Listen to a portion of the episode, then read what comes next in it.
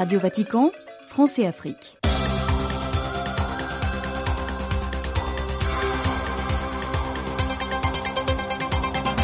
Amis et fidèles auditeurs, bienvenue et merci d'être à notre écoute. L'actualité de l'Église de cette édition de notre programme sera notamment marquée par les comptes rendus des activités du pape de la semaine. Le pape qui a été atteint samedi par une grippe. Une campagne pour les cinq ans de Christus Vivit, la lettre post-synodale du pape aux jeunes publiée en 2019.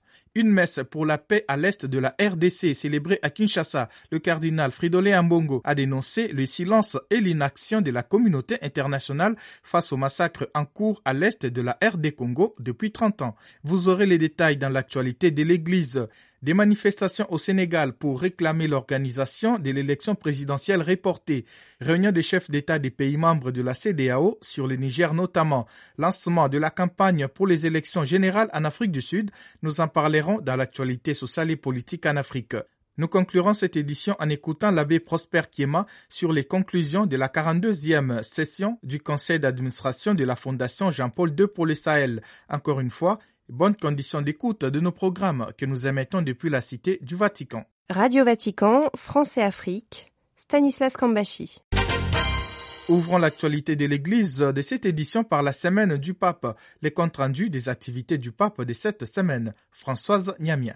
Aucune activité n'a été au programme du pape au cours de cette semaine qui s'achève en raison des exercices spirituels de carême auxquels il a participé avec ses collaborateurs de la curie romaine.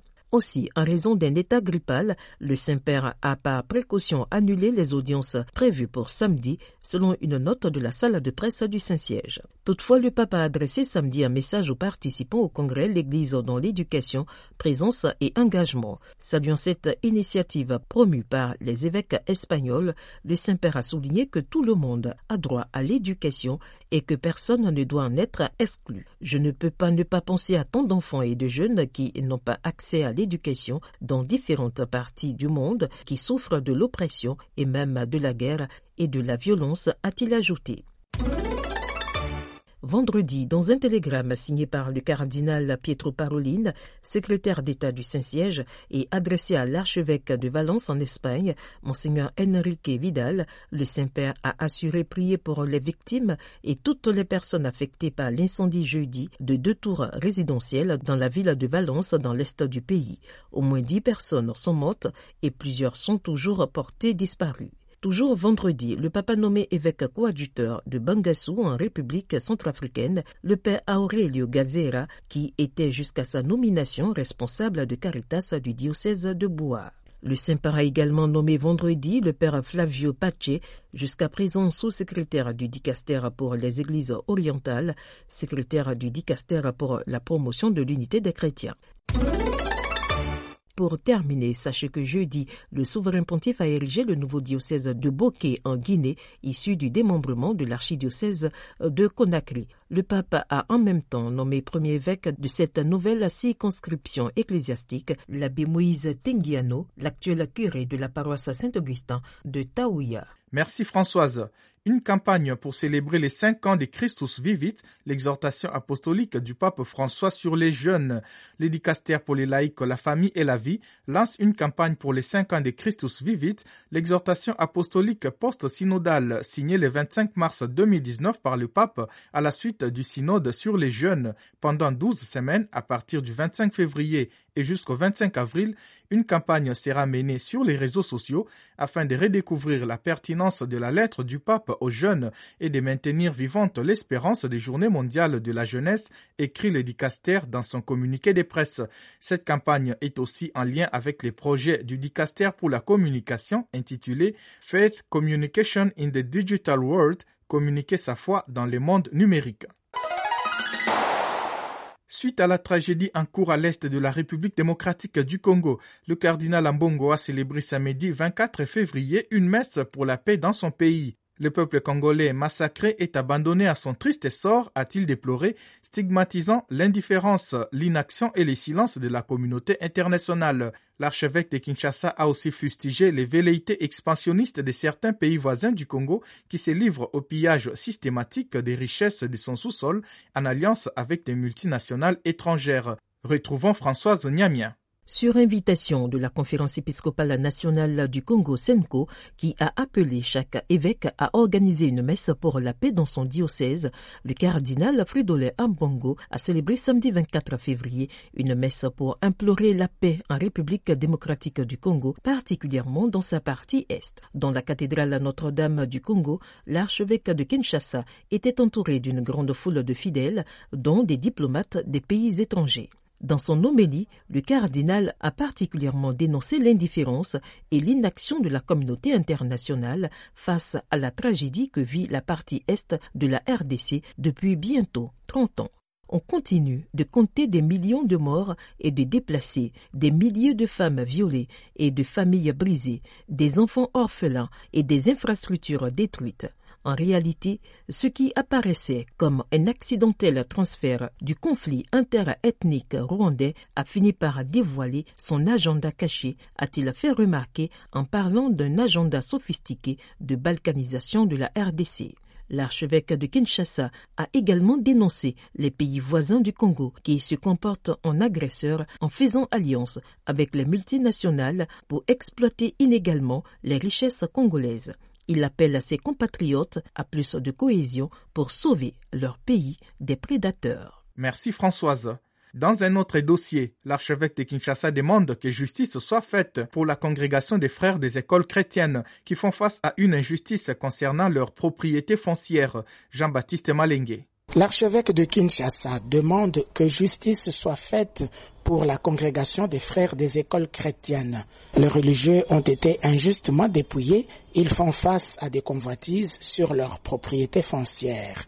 Le jeudi 22 février, le cardinal Fridolin Ambongo a effectué une visite pastorale dans quelques communautés et écoles des frères des écoles chrétiennes. La visite tant attendue par toute la famille La Saline du Congo est intervenue dans un contexte où le patrimoine foncier de la congrégation, héritage légué par les missionnaires belges depuis 1910, est victime de spoliation. L'espace scolaire du collège de la Salle, par exemple, situé dans la commune de Kinshasa-Gombe, acquis depuis 1952 est victime de spoliation par l'Institut supérieur voisin qui fait louer les espaces réservés pour l'école à des particuliers malgré des décisions de la justice qui avaient déjà suspendu les travaux. Le cardinal Fridolin Ambongo a condamné ces actes peu dignes d'un état de droit. L'archevêque de Kinshasa a ensuite réconforté les élèves et les enseignants traumatisés.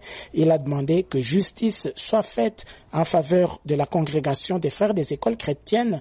Les frères des écoles chrétiennes gèrent aujourd'hui au total 39 écoles, une université et trois centres de formation professionnelle avec un effectif d'environ 29 000 jeunes en formation. Jean-Baptiste Malingue Kalunzu pour Radio Vatican. Actualité sociale et politique en Afrique. Plusieurs centaines de Sénégalais ont manifesté samedi à Dakar pour presser les chefs de l'État d'organiser la présidentielle avant la fin de son mandat le 2 avril, après l'avoir reporté à une date toujours inconnue. Les Sénégalais étaient censés élire leur cinquième président ce dimanche 25 février. Ce scrutin a été reporté le 3 février dernier par le président Macky Sall. Les chefs de l'État des pays membres de la communauté économique des États de l'Afrique de l'Ouest CDAO étaient réunis samedi à Abuja, la capitale du Nigeria, pour évoquer notamment la situation du Niger, soumis à des sanctions depuis les coups d'État de juillet 2023. Nous devons revoir notre approche quant au retour de l'ordre constitutionnel chez quatre de nos pays membres a déclaré en introduction le président nigérien Bola Ahmed Tinubu, qui assure la présidence de la CDAO, en référence au Mali, au Burkina Faso, au Niger et à la Guinée, tous dirigés par des régimes militaires. L'ANC, le parti historique au pouvoir, a lancé samedi sa campagne en vue des élections générales du 29 mai 2024 en Afrique du Sud. Le président Cyril Ramaphosa a présenté son programme à la mi-journée dans un stade près de Durban, capitale du KwaZulu-Natal à l'est, où plusieurs dizaines de milliers de personnes aux couleurs jaunes et vertes de l'ANC se sont rassemblées. Deux anciens ministres de Guinée équatoriale sont condamnés à des peines de prison ferme pour leur implication dans une affaire de détournement des fonds publics de l'ordre de 10 milliards de francs CFA, a annoncé la télévision nationale vendredi. Le père jésuite Adrien Lentien Pachengue nous introduit à la méditation avec les lectures du deuxième dimanche des carême, année liturgique B.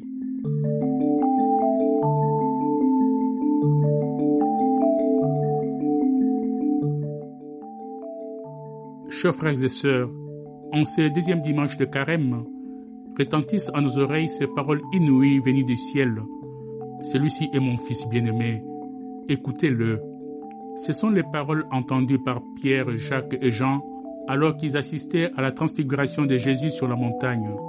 L'évangile commence par dire que c'est Jésus lui-même qui les amène à l'écart sur cette montagne où leur apparaissent aussi Moïse et Élie. Moïse, l'intime de Dieu, c'est lui à qui le Seigneur parlait comme on parle à un homme. Mais Moïse, c'est surtout le prophète ayant reçu la mission de libérer le peuple hébreu de l'esclavage. Avec Moïse, il y a le prophète Élie, qui avait reçu la mission du renouveau spirituel du peuple tenté par les dieux païens. Avec cette mystérieuse transfiguration de Jésus, associée à ces deux grandes figures de l'Ancien Testament, c'est la promesse de la libération des dieux qui s'accomplit dans toute sa plénitude.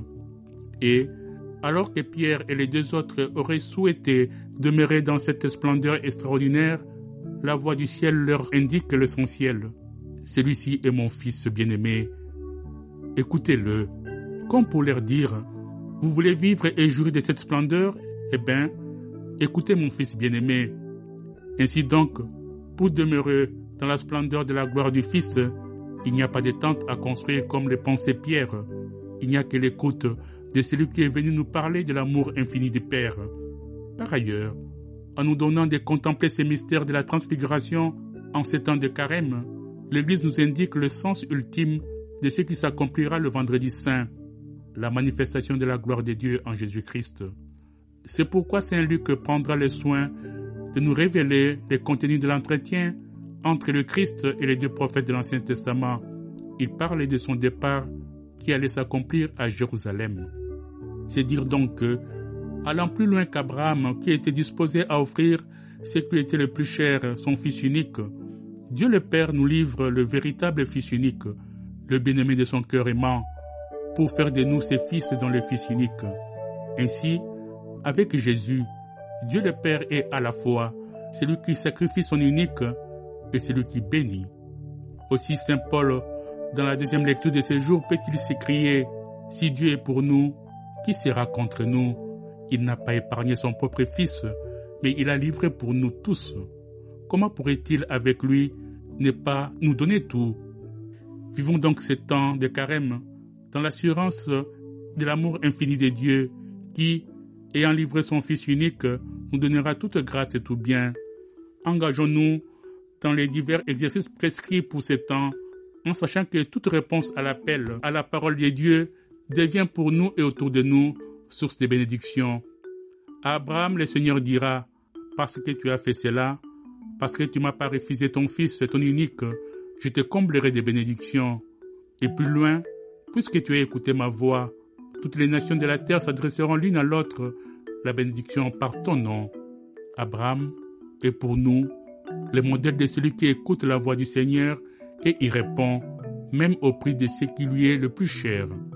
Ainsi, chaque fois que nous écouterons la voix du Seigneur, chaque fois que nous serons prêts à tout offrir au Seigneur, nous deviendrons source de bénédiction pour nous-mêmes et pour tous ceux qui nous sont chers. Nous pourrons participer à la gloire, à la splendeur que les trois apôtres ont expérimenté lors de la transfiguration. Ainsi soit-il.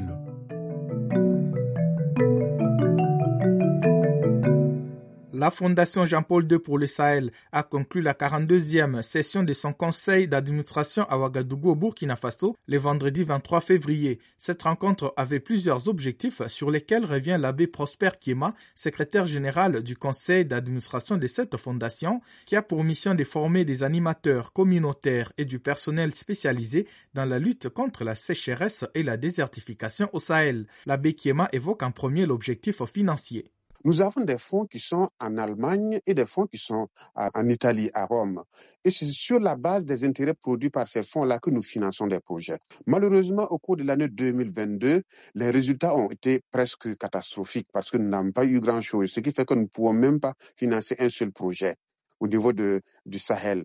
Mais l'exercice de l'année 2023 au cours de cette année, nous avons produit des résultats fort intéressants et ce qui, ce qui va permettre alors à la Fondation de pouvoir prendre en charge les initiatives locales des populations afin de leur donner les moyens nécessaires pour qu'ils puissent mettre en œuvre leurs projets et avoir un impact positif sur leur vie. Il est également question de la situation sécuritaire et géopolitique dans le Sahel, un environnement dans lequel doit travailler la Fondation Jean-Paul II. À ce sujet, que savoir de l'objectif géopolitique?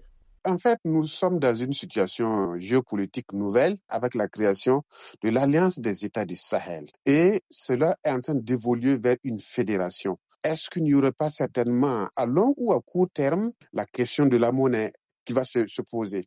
Alors, s'il y a une nouvelle monnaie, il faut que la Fondation Jean-Paul II intègre ces éléments-là dans sa stratégie d'accompagnement des populations et intègre également ces éléments dans sa stratégie de collaboration avec les, ses partenaires afin de voir dans quelle mesure notre action peut être un apport positif pour les populations de ces zones du Sahel. Au cours de vos travaux, vous vous êtes également penché sur l'aspect institutionnel de la Fondation. Disons que pour l'objectif institutionnel, il faut voir que la Fondation Jean-Paul II a son siège au niveau du Vatican. Et alors, il y a eu une loi, le processus d'une loi qui a commencé depuis 2014, mais son application a été effective à partir de décembre 2022, qui prend en compte toutes les fondations qui sont euh, reconnues au niveau de l'Église. Alors, toutes ces fondations doivent avoir leurs ressources qui doivent être transférées et doivent être gérées au niveau de l'institution, au niveau de Rome. Mais particulièrement, euh, nous avons une institution que nous appelons la Fondation Jean-Paul II, qui a sa spécificité. Parce que cette fondation a été voulue par le Saint-Père, mais la spécificité réside dans le fait que Saint Jean-Paul II a confié la gestion des ressources financières de notre fondation aux évêques africains.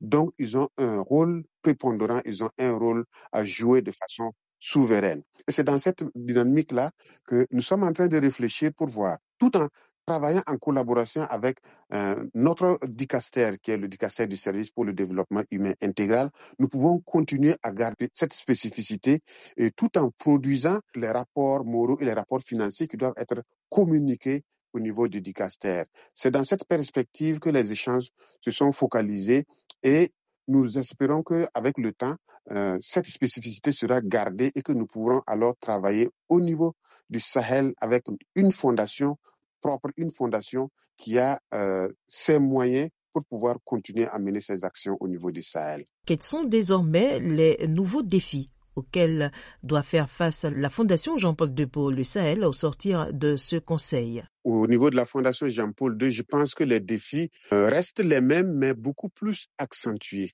Quand vous regardez au début de la création de la Fondation Jean-Paul II, c'est l'environnement naturel, c'est-à-dire la question de la sécheresse de la soif. Mais aujourd'hui, avec la situation sécuritaire, il y a de nombreux déplacement des populations. Des populations qui ont perdu leurs moyens de production, des populations qui ont perdu les moyens qui leur permettraient de se soigner, de scolariser leurs enfants. Alors, ça veut dire qu'actuellement, il y a un défi important qui se présente alors à notre fondation et nous avons besoin d'un accompagnement conséquent.